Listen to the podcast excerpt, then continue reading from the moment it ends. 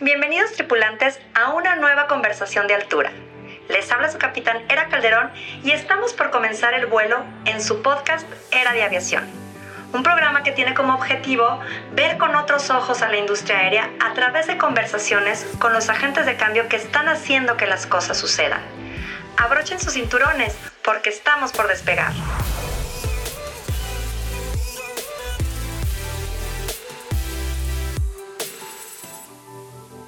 Hola a todos, les habla su capitán Era Calderón y les doy la más cordial bienvenida a un nuevo episodio de Era de Aviación. El día de hoy tenemos a un gran invitado, René Espinosa Terrazas. René posee más de 19 años de experiencia en la industria, especialmente en el procesamiento químico y el acabado de superficies de piezas de metal y aluminio para el sector aeroespacial y automotriz. Ha participado en tres exitosos startups como director y emprendedor de compañías dentro de estos sectores. Actualmente dirige y lanzó la operación de Metal Finishing Co. en Chihuahua, México, posicionando a la compañía como el taller de procesos aeroespaciales más grandes de México, con más aprobaciones para los principales OEMs que cualquier otra compañía del país y Latinoamérica. A través de los años ha desarrollado experiencia en el desarrollo de proveedores e integración de la cadena de suministro nacional. Dirigió el clúster aeroespacial de Chihuahua por cinco años, posicionándolo como el clúster más integrado a nivel nacional y logrando el reconocimiento internacional de Chihuahua Capital dentro de los mejores cinco destinos en el mundo para inversión aeroespacial por el Financial Times. Actualmente es el presidente de la Federación Mexicana de la Industria Aeroespacial, FEMIA. Es miembro del Consejo Directivo de Index Chihuahua y miembro fundador de la Asociación Mexicana de Industriales de Acabados Superficiales, AMAS. Sin más preámbulo, los dejo con nuestro episodio. Comenzamos. Hola, hola, buen día. Les habla su capitán Era Calderón y les doy la más cordial bienvenida al programa Era de Aviación. El día de hoy nos acompaña en esta conversación de altura René Espinosa, quien es presidente de FEMIA, a quien ya les presenté hace unos momentos. René, es un gusto tenerte con nosotros. ¿Qué tal, Era? Muchísimas gracias y un gusto estar con tus tripulantes en esta ocasión. Muchísimas gracias, René. Eh, la industria aeronáutica y aeroespacial es sencillamente uno de los sectores económicos y comerciales más impresionantes, puesto que en sus procesos de manufactura y reparación tienen un alto grado de complejidad, unido a una gran escala y su funcionamiento especializado. Para comenzar, hay que indicar que la industria aeroespacial es aquella encargada del diseño, de fabricación, comercialización y mantenimiento de aeronaves, desde aviones hasta aeronaves espaciales, así como de los equipos específicos asociados, tales como los sistemas de propulsión y navegación. Pero más allá de estas definiciones formales, yo creo que a nuestros tripulantes les interesará saber que a pesar del desconocimiento generalizado de esta industria, ella cuenta con un crecimiento anual sostenido en nuestro país del 16.1%, siendo uno de los sectores más, con mayor desarrollo. Y pues para eso te tenemos el día de hoy, René, con nosotros para que nos cuentes un poco más de esta industria. Pero primero quisiera que nos comentaras cómo llegas a la industria aeroespacial. Muchas gracias, Era. Mira, fue hace este caminar en el, o este tiempo que estemos en, en, la industria aeroespacial comienza hace ya cerca de 12 años. Eh, como la mayoría de las personas que estamos en este sector, eh, iniciamos originalmente en el sector automotriz y bueno, tuve mucha experiencia en la parte de recubrimientos superficiales y acabados. Y en el 2011 recuerdo que me hablaron respecto a un proyecto nuevo que iba a haber una, una operación. En este caso, la, la empresa que, que dirijo hoy día se llama Metal Finishing. Y fue un proyecto eh, muy importante, no solamente para el sector regionalmente en, en, Chihuahua, sino a nivel nacional, porque no había una, o no había una operación similar a lo que hacemos. Eh, para los tripulantes que nos escuchan, Metal Finishing es la empresa en acabados o proveedora de acabados superficiales, tratamientos térmicos más grande de Norteamérica. Es una empresa que tiene 80 y, cerca ya de 83 años de su fundación y tenemos la mayor eh, cantidad de procesos especiales y aprobaciones para Boeing y otros OEMs eh, importantes. Entonces, al tener este tipo de, presencia y operación, pues, pues, me invitan a arrancar este proyecto. Es una empresa familiar y pues tuve la, oportunidad de, iniciar en esto, ¿verdad? Y, Y recuerdo como anécdota curioso que yo les decía, pues yo no sé nada del sector aeroespacial. Entonces me dijeron, por eso, por eso te queremos contratar. Entonces es algo curioso, pero sí, realmente digo, desde que, instalamos esta operación, hemos visto que hemos sido un vínculo o un eslabón importante para la cadena de valor a nivel nacional. No, como dices, ¿no? A lo mejor eh, ha sido un tema muy importante porque eh, nadie producía metal, ¿no? ¿no? ¿no? estaban haciendo ese tipo de, de producto que aparte es súper necesario, ¿no? Para la industria. Así es. Sabes que, que, los procesos especiales, ya después de tantos años de, de tener esta experiencia de estar trabajando en programas de desarrollo de proveedores a nivel nacional, te das cuenta que somos ese eslabón entre el proveedor de maquinados, el proveedor de, aeroestructuras y las, armadoras. Eh, para que te des una idea, em, algunas piezas tienen más, si tuvieran un programa de, viajeros, ¿no? un programa de millas, yo creo que un número de parte tuviera más millas que los que tú y yo pudiéramos lograr en nuestra vida viajando. Eh, te doy ejemplo, piezas que se maquinan en Turquía, viajan a Wichita, Kansas, a un proceso químico especial, se regresan a Turquía a un ensamble, se mandan a Chihuahua a poder instalarse en una parte del helicóptero y después esa misma parte con el componente viaja hasta Mirabel en Quebec son meses. Entonces, al tener una operación de, acabados superficiales, de pruebas no destructivas, pues lo que haces es acortar ese tiempo y obviamente ir desarrollando más los eslabones de la cadena de valor y pues das más oportunidad a que proveedores nacionales participen y empiecen a tener este tipo de, de productos ya, ya regionalmente. Esto me parece súper interesante lo que estás comentando, ya que como bien dices, eh, son, parte de eslabones, ¿no? Son parte de, estos este, actores dentro de la industria del eh, aeroespacial, que a lo mejor eh, aquí en, México tenemos una industria aeroespacial muy importante y forman una parte indispensable dentro de todo el proceso de, lo que la gente no ve. De, de, lo que produce precisamente eh, o que forma parte de un helicóptero, de un avión y que qué orgullosos debemos de sentirnos, ¿no? De, que estamos en, en, esta parte de este, de este proceso. Quisiera retomar este punto un poco más adelante para que nos puedas contar un poco qué es FEMIA, para que nuestros tripulantes conozcan cuál qué es la Federación Mexicana Aeroespacial. Claro, sí, con gusto. Pues mira, la parte de qué es la Federación Mexicana de Industria Aeroespacial. La FEMIA nace, de hecho estamos cumpliendo 15 años, sí, fue en el 2007, y se crea como un organismo que tenga la representatividad para en aquel entonces las empresas tractoras y los OEMs que estaban comenzando a tener operaciones en nuestro país. Si vamos un poquito atrás en la historia, el 2005 fue un año, eh, fue un parteaguas, vaya, para, para la industria en México, ya que en el 2005 se tuvieron la mayor cantidad o las inversiones principales anclas, tanto en Chihuahua como en Querétaro, para eh, desarrollar este sector. Tuvimos el caso en Querétaro muy sonado, la, la inversión de Bombardier en el 2005. En esos mismos años teníamos a Honeywell Aerospace en Chihuahua, eh, Beach, Hawker Beechcraft en ese momento, Cessna, Bell Helicopter. Y se da en la historia de esta industria, es, lo repito, es un parteaguas, es un milestone, como le decimos, donde empiezan a haber inversiones de gran importancia y en conjunto esas inversiones pues bueno, empiezan a aparecer proveedores o subtiers, como les llamamos, en que empiezan a ver a México como un área para relocalizarse y poder ser parte de la cadena de valor de estas armadoras.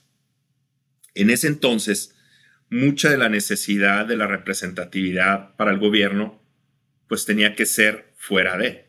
Y se, tuvo, se vio la necesidad de, crear esta federación, así como la tiene la, la industria automotriz, pues bueno, ser esa contraparte del gobierno, ver las necesidades y empezar a ayudar a tener un desarrollo más eh, fácil para estas empresas. Y nace como tal, nace, lo decimos nosotros dentro de la FEMIA como nace nomás para las, las empresas grandes, ¿no? Para un Bombardier, para un Cessna, pero conforme van pasando los años, eh, se empieza a ver el desarrollo de, la proveeduría a nivel nacional y como lo comentaba, vienen eh, nuevas inversiones. Una de ellas, pues es la historia de, la empresa que, me toca abrir, que se viene a necesidad de, un Cessna y un Beechcraft. Y es como empieza a desarrollarse. Y pues hoy día ya tenemos 15 años y no solamente ya vemos esas partes, o sea, de, las necesidades de las empresas, o representatividad ante el gobierno, pues tenemos ya diferentes comités que están trabajando de una manera muy, muy eficiente, muy efectiva en la parte de desarrollo de proveedores, en la parte de espacio, en la parte de tecnología, eh, en la cuestión de educación, de formación, de talento.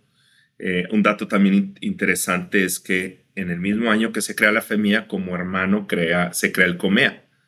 Entonces, en este Consejo de Educación para el sector espacial, pues el COMEA hoy día está trabajando con arriba de 33 instituciones y al mismo tiempo con nosotros tenemos ese comité de educación y de formación de talento y que estamos pues continuando, ¿no? Viendo esas necesidades del sector y, pues, ¿qué te puedo decir? O sea, pudiera estar hablando de todo lo, que hacemos, de cómo ha ido eh, diversificándose, ¿no? La, función de la, de la FEMIA. Fíjate que todo esto que comentas es, es bastante interesante, René, ya que, por ejemplo, comentas que tienes comités y dentro de estos comités tienes un comité de educación, un comité educativo. Esta parte me, me parece bastante interesante porque finalmente ustedes están generando, creo, creo entenderlo así, como su propia cantera, ¿no?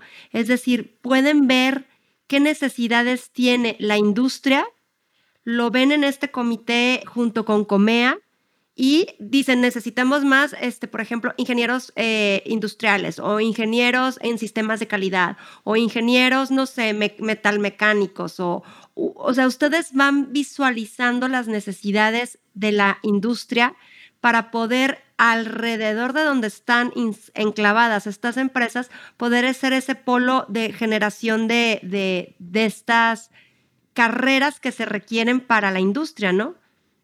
Sí, así es. Mira, eh, tocas un tema muy importante en respecto a las necesidades. Conforme han pasado los años, nos hemos dado, dado cuenta de que obviamente las necesidades son regionales. Eh, al día de hoy hay cinco regiones principales en el país, Baja California, Sonora, Chihuahua, Nuevo León y Querétaro.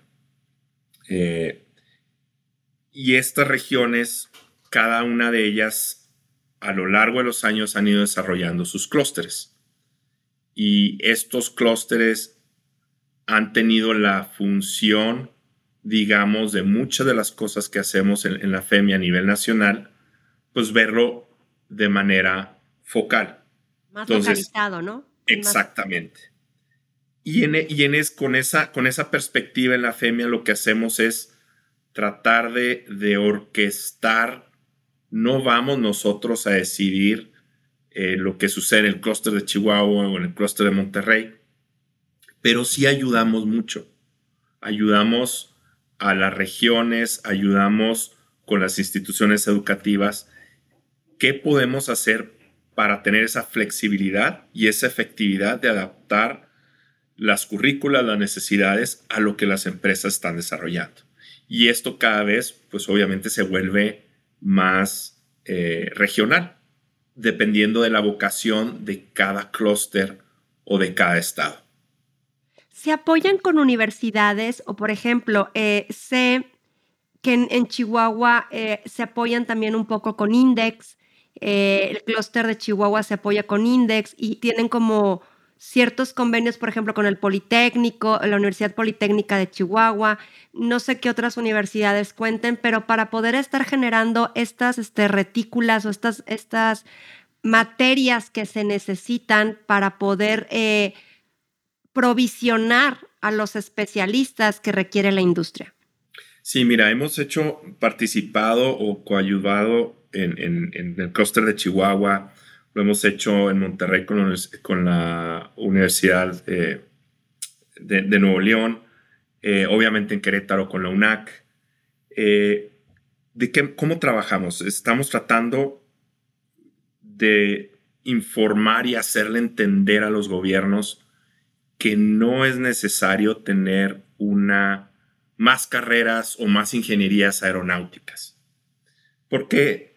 Pues porque realmente seguimos siendo un país que tiene una participación muy fuerte en la parte de, manufactura y sí también la parte de diseño de componentes.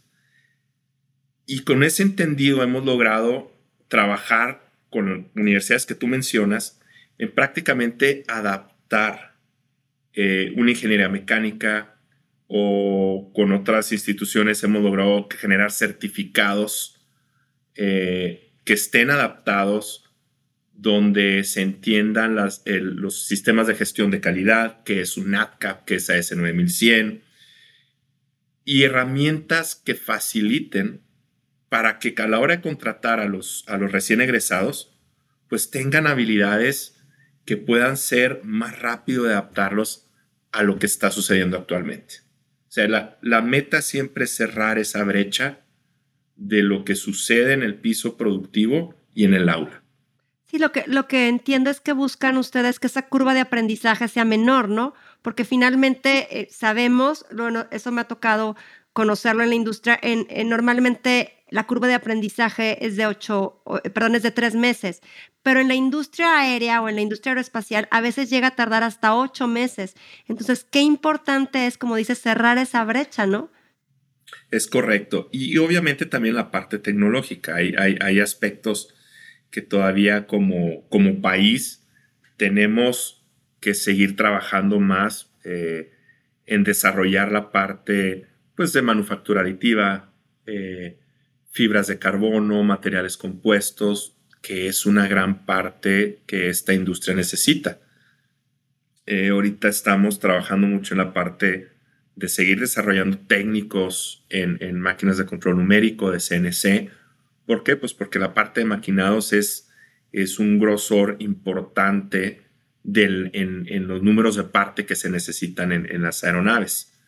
Entonces, es, podemos decir que estos últimos 15 años en el sector hemos avanzado mucho, hemos madurado en la parte tanto técnica de conocimiento y prueba de ello, pues es el tipo de operaciones el tipo de, ensambles, de centros de ingeniería con los que ya tenemos en México.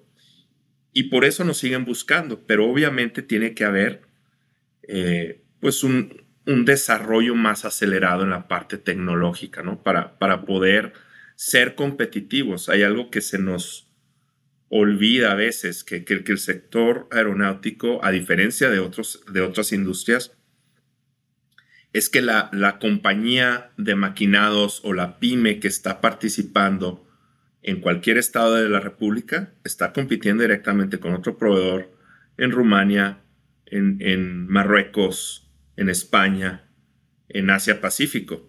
Y ellos mismos van a presentar el precio. ¿Por qué? Porque es, es, una, es una industria que solamente se le va a dar el trabajo a aquel proveedor que tenga la certificación y la aprobación del programa en el que están compitiendo. Entonces, pues esto te habla de una competencia tanto tecnológica, de conocimiento financiera, porque es una industria donde se es muy fuerte en cuestión de inversión y, y pues son retos que tienen que enfrentar. No, y que finalmente em, han enfrentado situaciones muy importantes como por ejemplo, ustedes dependen de que les envíen el producto de otro país para continuar el proceso y lo vivimos ahora en la pandemia, que por ejemplo muchos, digo, a lo mejor no fue el caso eh, de ustedes, pero muchas eh, industrias se detuvieron por la falta de los componentes de los microchips, por ejemplo. Entonces, claro que, que como dices, o sea, tu parte de tu proceso se puede ver afectada si el proceso anterior no, no sale a tiempo, ¿no? no, o no fue enviado a tiempo.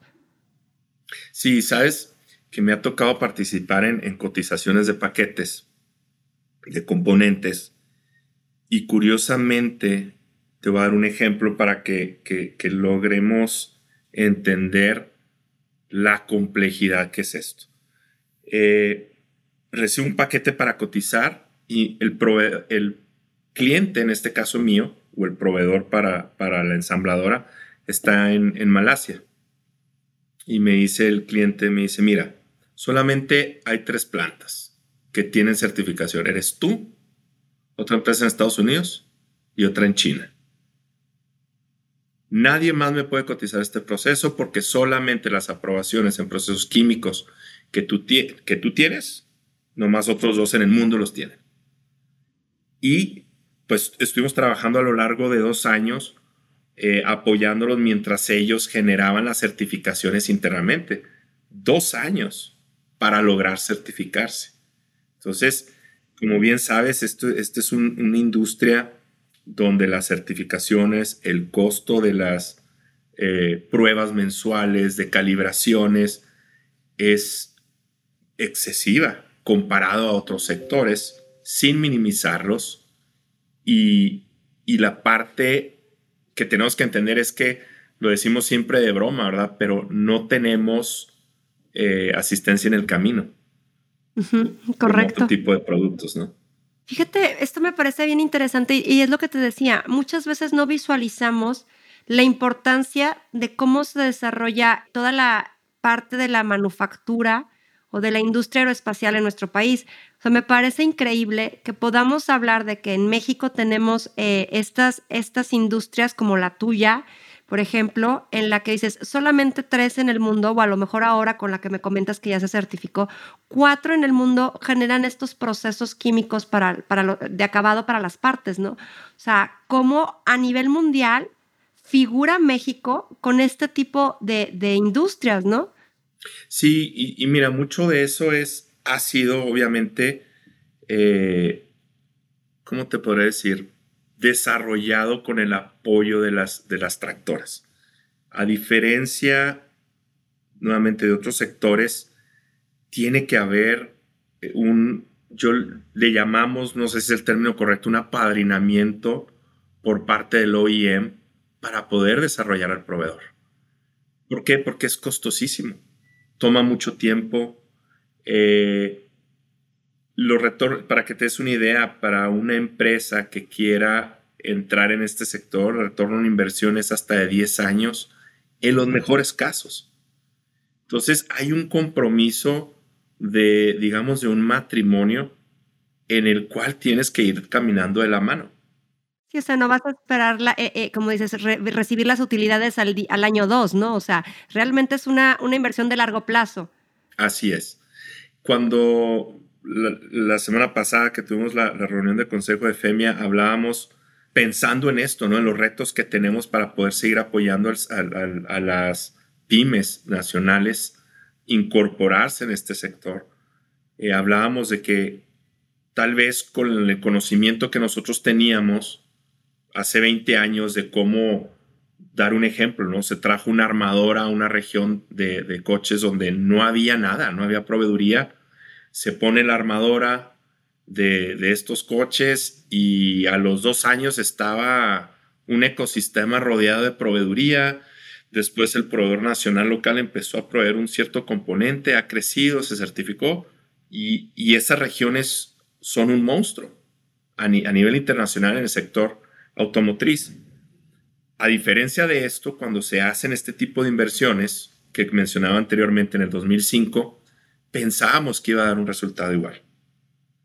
Eh, pero cuando empezamos a darnos cuenta que no, pues es por eso que hoy día en México tenemos lo que le llamamos una pirámide, una pirámide invertida, si lo vemos en la parte de proveeduría. Eh, tenemos a los OEMs, a los Tier 1 más grandes del mundo con presencia, pero la parte de, de los subtiers o de los proveedores locales es, es muy angosta. Muy pequeño, ¿no? Y eso es, es muy pequeña y eso es a raíz de estas diferencias que, te menciono. Wow. Y fíjate cómo comentas, y es este, inclusive de resaltarse, ¿no? Cómo muchos de los estados con, con mucho crecimiento o polo de crecimiento, a diferencia de estados del sur, radican en los estados del norte donde se encuentran precisamente muy enclavada o muy importante dentro de su, de su parte productiva la manufactura, ya sea aeroespacial o como bien dices, automotriz, ¿no? Finalmente. Y cómo se genera esa proveeduría alrededor. Me tocó verlo, por ejemplo, estuve en un momento dado laborando en Kia y cómo finalmente se generó una, una ciudad completamente alrededor de Kia, ¿no? O sea, con proveedores, etcétera. O sea, la verdad es que es bastante interesante el polo de desarrollo que una, una industria de este tipo te genera, ¿no? Entonces, si hablamos de un Baja California, Sonora, Chihuahua, Nuevo León y Querétaro, pues son estados eh, que realmente tienen ingresos bastante elevados, ¿no? Y yo creo que tiene que ver mucho este tema de, la industria de manufactura. Sí, mira, sin duda parte del éxito se lo debemos al gran desarrollo que tenemos en, la parte automotriz, en la parte metalmecánica. O sea, no, esto no hubiera sido posible sin las décadas que tenemos de, de, expertise en estos sectores. También lo vemos en, en los casos de éxito de proveedores nacionales.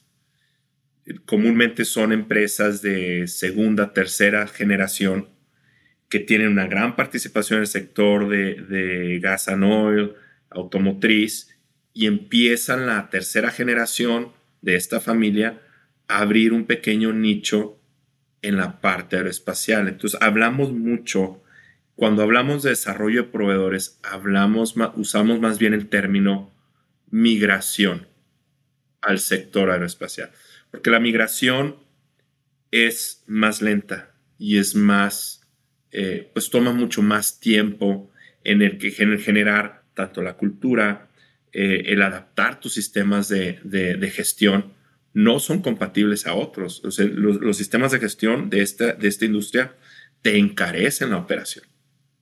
Por eso empezamos a ver este tipo de características y bien lo mencionas, en estas regiones que, que acabas de decir, pues bueno, tenemos este tipo de empresas nacionales con estas características y esas son las que están participando más o menos, promedian todas con un 5% de sus ventas anuales, con 5% representa el sector aeroespacial. Claro. No, es que es súper importante y, es lo que te digo, y es la parte que, que no vemos o, el, detrás de cámaras, no por así decirlo, de una industria que es súper importante, pero que no vemos, ¿no? O sea, que no lo visualicemos en nuestro día a día. Sí, mira, y otra cosa, digo, a veces me escuchan y dicen, bueno, pues entonces no, no vale la pena hacer, o por qué, cuál es la importancia de poder proveer en este sector. Bueno, ahora, esos son los retos o las oportunidades que tienes para poder crecer y poder desarrollarte. La, la parte donde está, digamos, el ganar para un proveedor, ese, esa inversión, ese costo que hizo el OIM o la tractora en ti como un proveedor, eh, esos años, porque también a ellos les cuesta estar mandando periódicamente el auditor de, Europa, de Estados Unidos, de Canadá, les cuesta. Pero una vez que ya estás dentro, créeme que los, la, industria espacial, lo que hemos aprendido después del COVID y de esto, es que es una, es una industria muy resiliente. Nomás para que te des una, un, dato, o sea, para que, que veas un dato importante es, para el 2040, la proyección de aeronaves necesarias es arriba de 43 mil aviones. El 70% de ellos son de un solo pasillo, es decir, un 737, una 320. Si nosotros hacemos una comparación sectorial también, un coche puede tener alrededor de 5 mil, 6 mil números de parte, un avión de esta magnitud tiene cerca de 5 millones de números de parte. Entonces, otro dato importantísimo, a nivel global, el 70% de los proveedores somos los mismos. Entonces, entre todos nosotros los mismos, tenemos que repartirnos el pastel. Entonces, la oportunidad de ventas, la oportunidad de crecimiento pudiera verse lento pero es a largo plazo. Yo siempre les digo, haciendo la analogía, esto no es un 10K, esto no es un 21 o un maratón, este es un ultramaratón. Y así es como lo corremos. Eh, entonces, aquí, cuando nos toca dar eh, pláticas en diferentes estados de, la República, cuando hablamos de oportunidades del sector, hablamos a las pymes, qué oportunidades hay, todo eso, la conclusión es esta, no necesitamos empresas, necesitamos empresarios que entiendan el, business case, el tipo de modelo, que estén apasionados para que en 15, 20 años ellos sean un jugador relevante, importante a nivel internacional. Wow.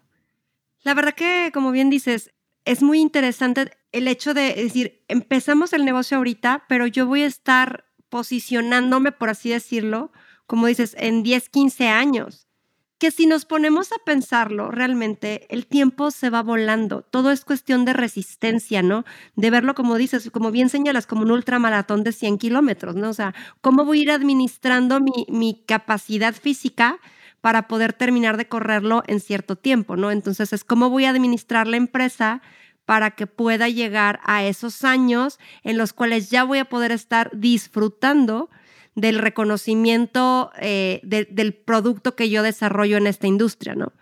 Tenemos que recordar, aparte de lo que dices, es que la vida de las plataformas de estos programas son arriba de 50 años. en estos momentos nosotros estamos participando para, para poder obtener un proyecto con una vida de 50 años. Entonces, imagínate lo, que significa ser parte de esta cadena de valor y, pues bueno, la oportunidad ¿no? en, eh, financiera que, significa para la empresa. Así es. ¿Cómo ayuda FEMIA a estos procesos o como bien dices, a estas pymes? No sé qué, qué apoyo, si a lo mejor en capacitación o en consultoría.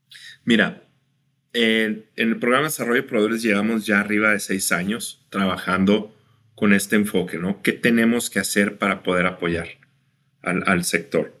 Eh, hemos mencionado las características de la industria, hemos eh, visto que es una eh, industria que requiere mucha, mucha capacidad financiera y obviamente si nosotros vemos en comparación países con un éxito en este sector como lo es Francia, España, Alemania, Italia inclusive, la mayoría de los grandes nombres que hoy conocemos fueron pymes. Y hay características importantes en estos países. Una es la participación del gobierno para poder impulsar el sector. Tiene que ser una política pública prioritaria para el gobierno. Segundo es, tiene que haber la participación del sector de defensa. Sin estos dos ingredientes, el desarrollo del sector va a ser muy lento y va a ser similar a lo que hemos experimentado en México. No es malo. Hoy día México somos el jugador número 10 a nivel global en este sector. Pero si tuviéramos una participación, y esto es de, años atrás, ¿no? es de, este, de esta administración, es como país tener una política pública donde realmente el sector espacial es prioritario y, la participación de, la Secretaría de Defensa en programas de desarrollo, pues bueno, tal vez nuestra historia sería mucho más exitosa que lo que hemos visto. Considerando estos factores que te menciono, ¿cómo apoyamos? Estamos, acabamos de lanzar un, un autoanálisis donde el empresario es un, es un pequeño software que tiene muchos factores que nosotros vimos clave de cuatro principales OEMs. Eh, agarramos los cuestionarios de capacidades de ellos, hicimos una, una mezcla y esto te ayuda a calificarte para saber en qué nivel estás de madurez. Uno, para poder sentarte con un comprador, para poder comenzar a cotizar y para poder proveer. O sea, le hacen como una radiografía es correcto. Es, un, le llamamos, es un autodiagnóstico como empresa, considerando los puntos claves desde las cuestiones básicas operativas, entregas a tiempo, hasta cuestiones financieras, eh, cuestiones de liderazgo de, la organización, eh, obviamente la parte de certificaciones. Y este autoanálisis ayuda a que la empresa tengamos una calificación, sepamos dónde trabajar, si bien no podemos pues dar fondos, ¿verdad? Ni, ni, apoyar en ese aspecto, pero decir, oye, sabes que tenemos estos otros proveedores que te pueden apoyar a desarrollar este tipo de, de entrenamientos o capacitaciones para que puedas subir tu nivel de madurez. ¿Por qué lo hacemos? Porque en un principio cuando nosotros decíamos, ah, hay una empresa muy buena aquí de maquinados o hay una empresa excelente con soldadura. Lo sentábamos con el, con el comprador y el comprador lo tachaba, no sabíamos por qué. Y como lo hemos hablado, es una cadena global, pues ese nombre queda tachado en todo el mundo.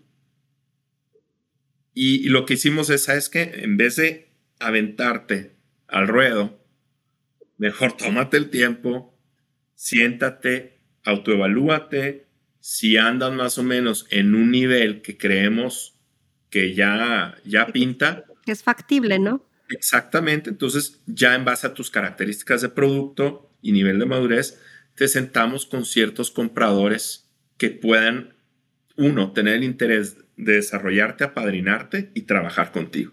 Pues esto ya es un apoyo bastante importante porque finalmente cuánta gente no se, avienta a tener una empresa sin el conocimiento de cómo está y luego estas empresas terminan, este, no se desarrollan positivamente, sino tienen pérdidas, etcétera. O sea, ya el hecho de que te digan, oye, sabes que como dices, todavía no estás listo, todavía no tienes el nivel que se requiere para llegar a estos estándares o a estos niveles de, con esos proveedores, pues hasta que no lo cumplas y le dan ese seguimiento, me imagino, ¿no?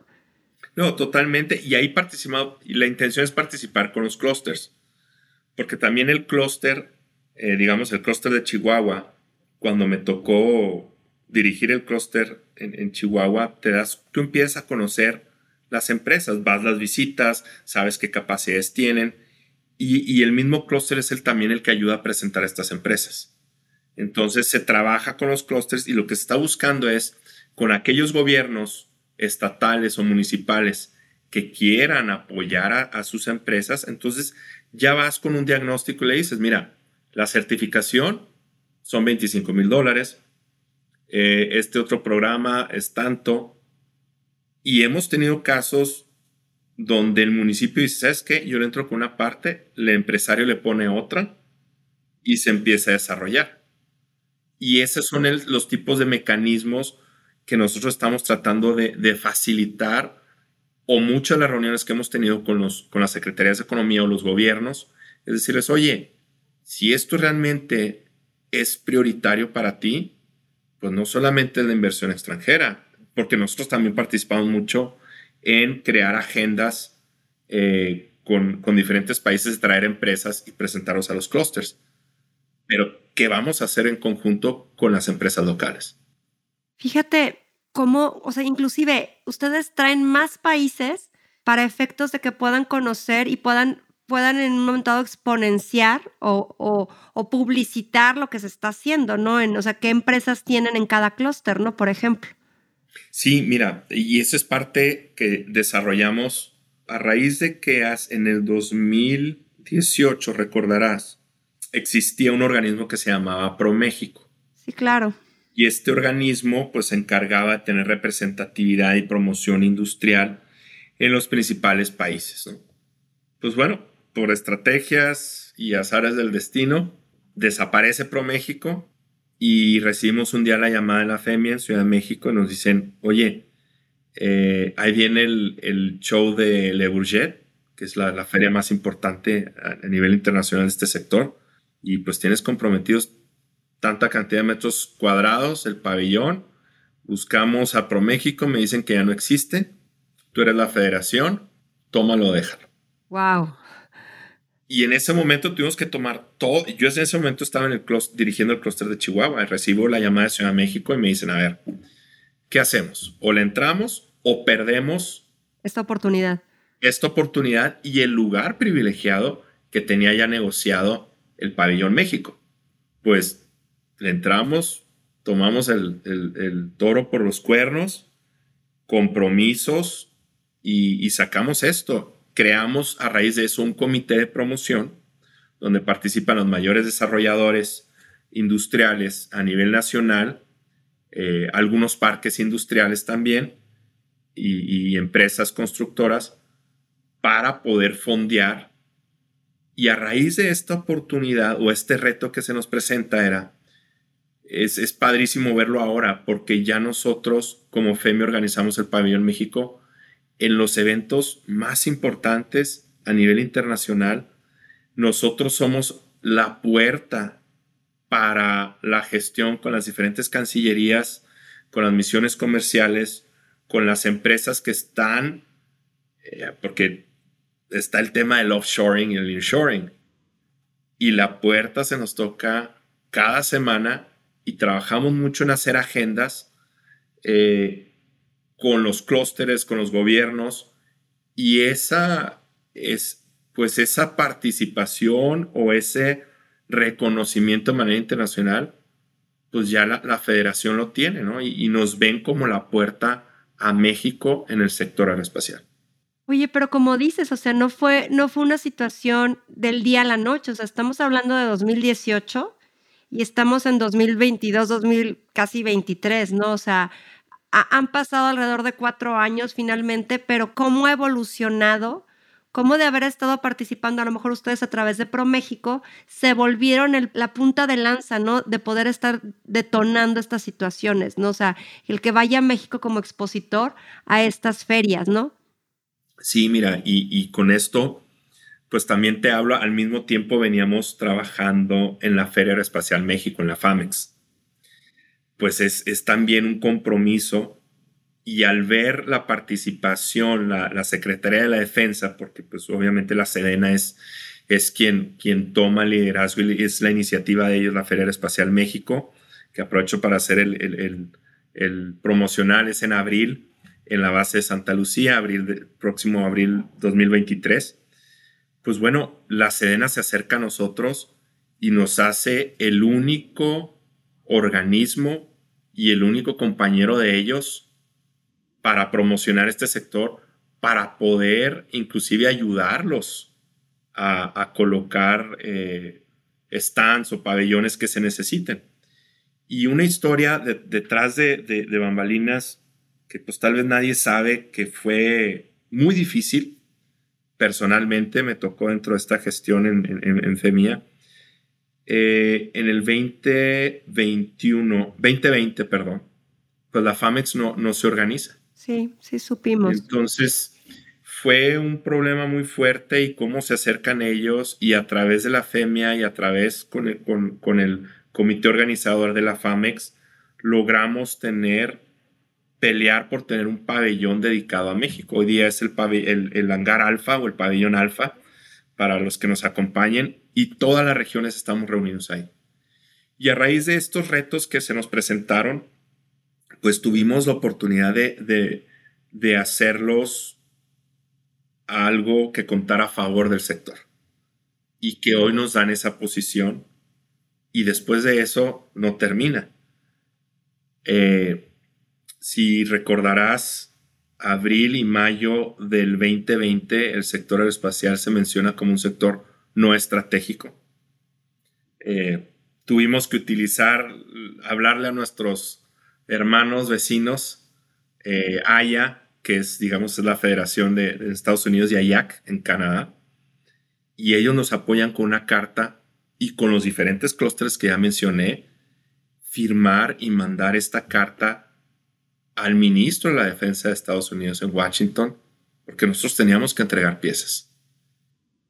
Y a raíz de, esa, de ese tema tan difícil y tan complicado que fue, pues hoy día el organismo o el comité internacional que hospeda a todas las federaciones más importantes del mundo nos dicen, FEMIA tiene que tener un lugar. Este organismo se llama ICAIA y pues hoy día te puedo decir que somos parte del consejo de ICAIA, sentados con Estados Unidos, con la Unión Europea, con Japón, con Singapur, con Brasil, Canadá, y vemos temas que impactan a la parte de la manufactura y diseño, y EICAYA es la contraparte de, de OASI. sí, correcto. Y tuvimos la oportunidad de estar eh, ahora en septiembre en, en, el evento de OASI, tener nuestra reunión de consejo de ICAYA, y con mucho orgullo te lo digo, México estamos liderando el tema de MRO. Se crea un comité y la intención de ICAIA fue decirle a OASI, tenemos que no simplificar, pero sí homologar las principales certificaciones ante EASA en Europa y la FAA en Estados Unidos, hacer algo como fue la S9100 o NADCA. Vamos a homologarlo para que no tengas que tener tantas licencias en cada país que quieras participar. Y esto pues va a abrir una oportunidad para mantenimiento y reparación para México. Toda la industria aérea, lo, principal que cuenta es con una uniformidad, ¿no? O sea, precisamente para que no batalles de ir a un país y que sea diferente un proceso y a otro y a otro, o sea, que sea todo uniforme. Entonces, qué importante lo que están buscando. Sí, correcto, porque hoy día tenemos temas muy delicados con, con Transport Canada, pues porque no se han podido eh, tener este tipo de, de, licencias, ¿no? Eh, para la parte de MRO. Eh, obviamente la FAC apoya mucho en este tema, pero teniendo esta simplificación, como dices, o una homologación en las certificaciones, pues abre las puertas y obviamente a México le da un lugar muy privilegiado para poder tener mucho mayor participación en, el sector de los MROs. Sería sería súper importante, o sea, y, para México, como dices, que tuviera mucho más apertura, porque aparte hay muchísimos técnicos en México eh, de, aeronaves, ¿no? Entonces sería como explotar eh, el, este apartado del MRO en nuestra industria. Así es. Y, bueno, pues eso te digo, son, son temas que, que se van logrando, ¿no? A, raíz de enfrentar todos estos retos, pero al estar ahí, ver estas oportunidades y ser reconocidos dentro del, del Consejo Directivo de ICAIA de manera internacional, pues es un gran orgullo, que es el reflejo del esfuerzo de la industria en general, que ha sido también el reflejo de la madurez que tenemos como país y de la relevancia que nos ven eh, en este, dentro de este sector, como nos ven allá afuera, ¿no? Pues es finalmente el lugar que se ha ganado México, me imagino, porque realmente, como bien dices, no es fácil el estar posicionados en una posición 10, como dices, a nivel global, es estar eh, ahora sí que compitiendo contra los mejores países o países de primer mundo, por así decirlo. Entonces, la verdad es que es un gran orgullo y sobre todo que estén sentados al lado en el Consejo de ICAIA, ¿no? Realmente es qué orgullo, como bien dices, este René. Y qué orgullo para México y, pues obviamente que FEMI esté liderando todos estos, estos proyectos. Finalmente habla, como dices, de la madurez que tiene nuestra industria dentro del sector, o sea, aeroespacial a nivel mundial. Tocando un tema eh, rápidamente, ¿cuántos miembros en México tiene FEMIA precisamente, René? Mira, ahorita tenemos alrededor de 120 empresas, las cuales estas 120 empresas equivalen al 80% de las exportaciones del país. Es decir, que la membresía de la, FEMIA, pues, representa ese, ese 80.3% de exportaciones. Es muchísimo. Sí, a, nivel nacional tenemos un registro más o menos de 330 empresas eh, y también otro dato muy importante que hay que valorar es que dentro de, ese, de esas 120 miembros, el 40, cerca del 40% representan a empresas nacionales. Wow. O sea que ya son, son este, productores mexicanos, no son, por ejemplo, como un Beechcraft, un Cessna, sino son realmente productores mexicanos. Es correcto. Pues es un número bastante importante. No, la, verdad sí. Eh, ahora, considerando la complejidad de, productos en los cuales participamos o ensambles, pues te da, te da la magnitud o te da una idea de, lo, de, de la capacidad, yo siempre digo la capacidad ingenieril, el talento mexicano con el que contamos. No estamos donde queremos estar, la realidad. Eh, no estamos tal vez donde el sector nos necesita que estemos, pero creo que vamos haciendo un recuento de los años, lo que hemos vivido, lo que hemos logrado, pues los siguientes años, créeme que van a ser mucho más fructíferos, con mucho mayor satisfacciones. Y, dentro de esto, digo, esto estamos hablando solamente de aeronaves. Falta hablar el, tema de espacio que nos da para mucho más, que es un sector del New Space, como lo conocemos, eh, donde México tiene ya participación importantísima y con empresas nacionales. Wow. La verdad es que sí, yo creo que, es un tema que podemos para, exponerlo en otra ocasión, René, y nos, nos súper encantará. Este, a mí me parece fascinante todos estos temas que normalmente no se platican en el día a día, ¿no? Y te digo, normalmente están tras bambalinas y sin embargo tienen una importancia muy relevante dentro de la industria, ¿no? En este, en este apartado que estábamos comentando de las exportaciones, este René, ¿Qué es lo que más se produce en México dentro de la industria aeroespacial? Ahorita que comentabas, este, por ejemplo, ¿qué partes o qué es lo que más se produce?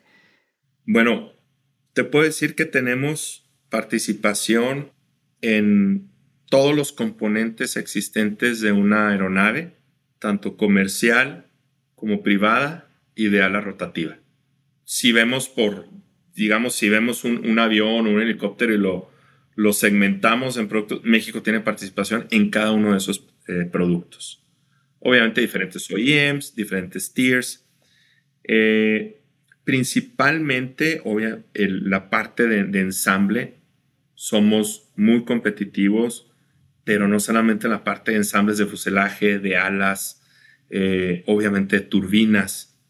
Tenemos casos de éxito como, como Honeywell en Chihuahua, eh, pero también tenemos una gran participación en la parte de interiores, en la parte de experiencia del pasajero, que ese es otro tema también donde palpamos nosotros que nos subimos, tus tripulantes, y empiezas a ver toda la tecnología ¿no? que, hay eh, disponible. Tenemos eh, participación en la parte también de, de diseño muy grande. cada vez más los centros de diseño e ingeniería que hay en México van creciendo. Eso, eso habla mucho del éxito o del talento que tenemos. Eh, y obviamente, pues en la, manufactura de, piezas que posteriormente van a ir ensambladas, Arneses, ¿qué te puedo decir? Digo, bien sabes, este, la parte de arneses.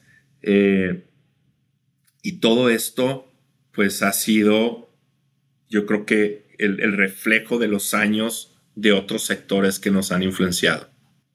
Qué, interesante y, como dices, o sea, qué importante porque menciona, o sea, se dice muy sencillo, pero que cada parte de un eh, avión o de un helicóptero tenga algún producto generado en México, se dice fácil, pero no lo es. Entonces, como dice, eso habla de la madurez que tiene la industria aeroespacial en nuestro país, ¿no? Sí, mira, el, la próxima vez que los tripulantes se suban a un Embraer 190, 170 eh, en un vuelo de Aeroméxico de Chihuahua Ciudad de México. Todos los interiores que toquen, vean, son hechos en México. Eh, Dios no quiera, si se llegan a utilizar los sistemas de evacuación o las balsas, son hechas en México. Las turbinas nueva generación de los A320, A321 NIO 737, muchos de los componentes son hechos e impresos en manufactura aditiva en México. Para aquellos que puedan tener la oportunidad de subirse en un Global 7000, en un Global 8000 o un G6, 650, muchas de las piezas que van a ver, el piso que se van a parar, son hechos en México. Y así te puedo dar una cantidad de ejemplos que la próxima vez que te subas un avión o un helicóptero no va a ser igual. Sí, no, claro que no. Vas a empezar a verlo, ¿no? Sí, qué padrísimo. Me encantan este tipo de, de, comentarios porque como bien dices, ya la gente abre los ojos y lo ve de una manera diferente, desde una perspectiva diferente. Qué padre, René, muchas gracias. Ya, ya estamos casi a punto de, aterrizar el vuelo. Sin embargo, me gustaría que nos platicaras. Hace rato hablábamos del offshoring del nearshoring y ahorita está como muy, muy en boga el tema del nearshoring. ¿Qué oportunidades puede tener México y con esta industria, en la industria aeroespacial, ahora que se están dando temas de nearshoring? Mira, hemos nosotros detectado el nearshoring. Venimos hablándolo desde hace muchos años. Eh, tuve la oportunidad de participar en un panel de este tema en específico y hablábamos que el nearshoring dentro de nuestro sector toma otra, una perspectiva muy diferente. Eh, como sabemos, todo esto empieza a, a, traer a un sector a hacerse mucho más regional.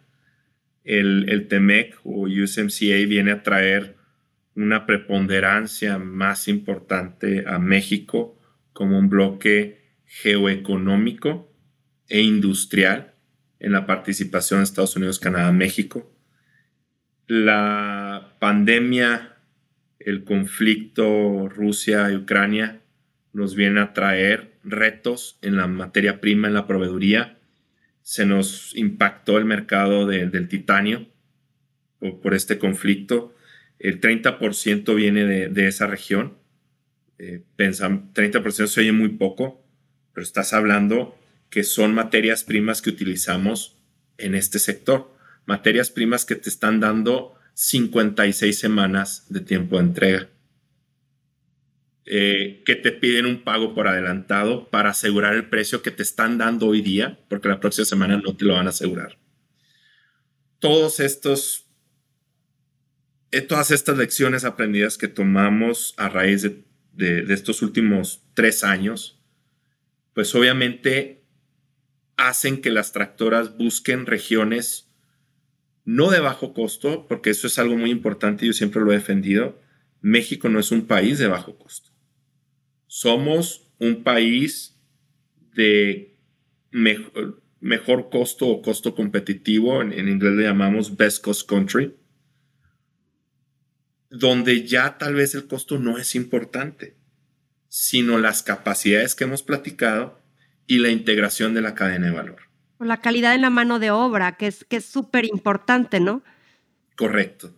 Entonces, al tener todos estos factores alineándose y tener las características de poder estar al lado del de uno de los mercados más grandes del mundo, pues obviamente a México nos hacen mucho más atractivo que lo que, lo que pudiéramos haber sido prepandemia.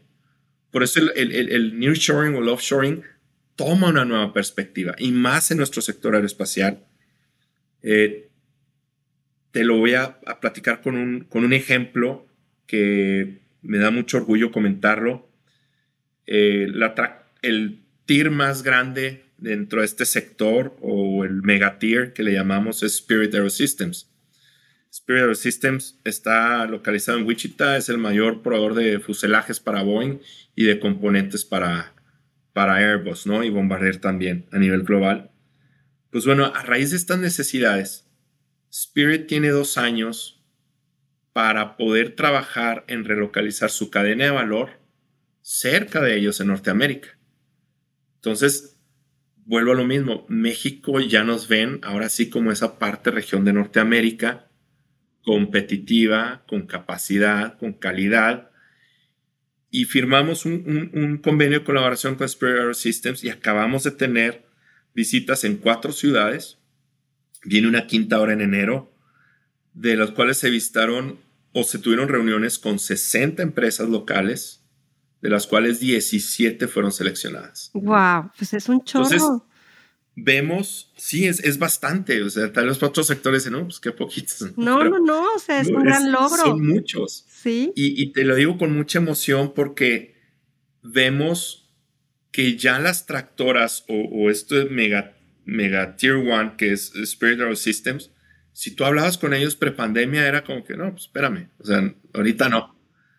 El, el offshoring se transforma en un tema de urgencia y estratégico y se llama México. Wow. Qué, impresionante. La verdad es que, como dices, o sea, cómo, cómo también la pandemia pudo traer áreas de oportunidad, ¿no? Y cómo te visualizan, oye, ya no, ¿para qué me voy hasta Asia, por ejemplo, si puedo tener que me produzcan ese producto eh, en el, en el país contiguo, ¿no? Como dices, ya, ya me ven como una parte de, de, Norteamérica, ¿no? De, que, que, tiene una calidad, este, certificaciones y es como quien me puede solucionar esta situación, ¿no? Así es. Cobra relevancia. exactamente. Y creo que esa es la, palabra que tú mencionas que viene a cambiar el offshore y el, y el nearshoring. O sea, la relevancia de regiones geoeconómicas, geopolíticas que ayuden a la cadena de valor. Entonces, así te puedo decir, estamos teniendo oportunidades eh, de conectar tractoras con empresas nacionales. Un último ejemplo que es fascinante. Hay una empresa de forja nacional en, Monterrey, se llama Frisa, y a raíz del programa de desarrollo de proveedores y del comité de espacio que tenemos dentro de la FEMIA, se logró conectar con SpaceX. Y hoy día ellos, Frisa, están eh, realizando la forja de los motores Raptors que traen los lanzadores de SpaceX. Cada lanzador trae 30. Eh, se habla de que van a querer en un futuro cercano lanzar uno semanalmente. Entonces, pues a las matemáticas, ¿no? De todo lo que se está abriendo y de poder decir, la próxima vez que veamos un lanzamiento de SpaceX, pues habían piezas hechas en México y que, y que es un proveedor único y estratégico para SpaceX. Y así como en ese caso, estamos trabajando ya con empresas, también con la parte de Starlink satelital, para poder desarrollar esta proveeduría a nivel nacional. padre que estemos este, trabajando con empresas de Elon Musk, ¿no? Así es, no, es, y tenemos proyectos, es que no, no, nos va a faltar era tiempo. Tiempo. Oye, no, pues me encanta, este René, porque aparte se te nota la alegría, este, digo, los tripulantes no lo pueden ver, pero la verdad es que sí es impresionante como comentas, sí es de mucho orgullo qué emoción que México se ha posicionado a esos niveles y lo que falta, ¿no? Entonces, yo te diría que vamos dejándolo para una, una parte 2, para hablar del tema aeroespacial, porque me encanta, aparte te digo, y me encanta que esa es, esa es la función de, de este podcast, ¿no? Que los tripulantes vean con otros ojos la industria de la aviación, lo importante que es y que no nada más es como pues despegar y aterrizar, ¿no? Sino que hay toda una industria de, detrás que permite que esos aviones puedan aterrizar y despegar, ¿no? Y eso es lo que buscamos, acercarlos a, las personas. Eh, ya para, para ir aterrizando el vuelo, René, ya está súper comprometido para una segunda, una segunda parte. Este, quiero que nos, me gustaría que nos, nos respondieras dos preguntas. Y yo creo que está muy enfocado a lo que hemos venido platicando. Porque finalmente es una industria en constante crecimiento, como lo estás comentando. Entonces, ¿Cómo invitarías a los jóvenes a que decidieran por esta industria? ¿Cómo los invitarías tú a que fueran parte de, este, de la industria aeroespacial? Mira, ese es, ese es un factor y un punto medular que estás tocando. No puede existir nearshoring y offshoring si no tenemos el talento. Eso es el reto más inmediato que tenemos en el horizonte las oportunidades del sector y, no solamente del, sector, eh, la industria aeroespacial en México, también de, otros sectores transversales, está sucediendo lo mismo. Eh, necesitamos tener mayor talento. ¿Qué ofrece el sector eh, o la manufactura de componentes aeroespaciales a diferencia de otros sectores? Es que las certificaciones son dadas directamente al, ingeniero, al operador, al técnico.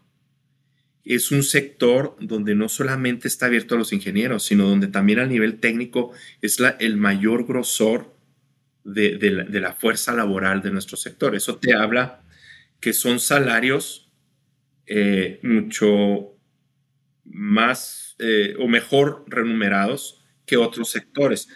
Exactamente, hablando al nivel a, comenzar, si tú comparas de unos primeros niveles de otros sectores, pues el sector espacial tiene esa capacidad de poder tener una mayor remuneración, mejores salarios también, inclusive a sectores operativos, el operador se certifica, si vamos a hablar de, la parte operativa, eh, se les dan licencias que ellos pueden también utilizar a nivel internacional. Y esas se quedan con, contigo. Entonces... Están este invirtiendo en el personal prácticamente. Exactamente. Entonces, si bien no, no, creamos mucha cantidad de empleos, porque prepandemia teníamos arriba de 60 mil empleos directos, ahorita estamos ya a punto de recuperarlos y sobrepasarlos, pero estos, estos empleos pues dan una calidad de vida, un, valor agregado más fuerte, que es lo que estamos siempre tratando de buscar. Niveles L3, L4, salariales, donde pues la persona o recién egresado pueda también desarrollar una carrera. Entonces, y aparte, pues lo apasionante que es, ¿no? El sector es, es un lugar donde no te aburres, siempre estamos aprendiendo algo y que es muy, muy retante. No, hombre, la verdad, muchísimas gracias, René. Gracias por todo lo que has compartido con nosotros. Me parece súper interesante. Eh, aprendimos mucho y como te digo, ya está súper comprometido para una parte 2 de este episodio. Me encantará conocer todo lo que se está haciendo en materia aeroespacial. Y pues bueno, no sé si quieras compartirnos unas palabras este, antes de finalizar el episodio. Pues muy, muy agradecido, era eh, muy agradecido estar aquí con tus tripulantes. No sabes lo que he disfrutado de esta plática porque también es una manera de, retrospectiva, ¿no? De poder ver todo lo que hemos vivido. Lo que queda de platicar también es padrísimo. Eh, hasta en leyes de espacio nos hemos metido, cambiar la constitución nacional en ese tema. Ya nos abrieron la puerta, ya se votó que sí, y eso va a permitir que México participe, pueda tener la oportunidad de tener lanzamientos eh, para constelaciones. Entonces, pues todo esto ha sido el esfuerzo de mucha gente. Trabajar en equipo, el poder juntarnos regionalmente con los diferentes clústeres, el, hacer alianzas y estar, como yo siempre lo he dicho, el único clúster más importante se llama México. Y ese ha sido nuestra labor, nuestro compromiso, unir la, industria a nivel nacional, porque pues, los retos son bastantes y nuestras competencias se llama Europa del Este, África del Norte, Asia Pacífico y México. Tenemos que estar cada vez más fuertes y tener mayor relevancia en este sector. No, hombre, qué gusto, qué gusto escucharlo, René, qué gusto verte con esa emoción con lo que lo platicas. Me va a encantar el tema platicar de las leyes aeroespaciales. Soy fan de, soy abogada, entonces pues tú sabrás lo que puedo. Me encanta todo lo que tenga que ver con leyes y no, muchísimas gracias de verdad, René. De verdad lo que dices eh, los logros no son nada sencillos, han sido retos que han tenido que superar y qué importante ver cómo está despuntando México dentro de la industria aeroespacial. Muchas gracias nuevamente por, esta, por esta, este episodio. Un gusto, gracias.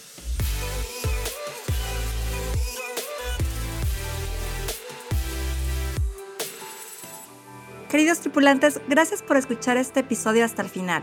Recuerde que juntos vamos a generar cambios importantes dentro de la aviación. Nos escuchamos en el siguiente episodio y quiero recordarles que no olviden suscribirse al programa en cualquiera de las plataformas que me estén escuchando para que no se pierdan los siguientes episodios. Continuemos esta conversación en redes sociales. Me encuentran en Twitter como Era de Aviación y si podemos conectar en LinkedIn donde me podrán encontrar como Eranden y Calderón. O también escríbenos al correo eradeaviacion.gmail.com con tus comentarios, preguntas o cualquier cosa que quieras platicarnos. Me encantará saber de mis tripulantes. Te espero en el siguiente vuelo. Hasta la próxima.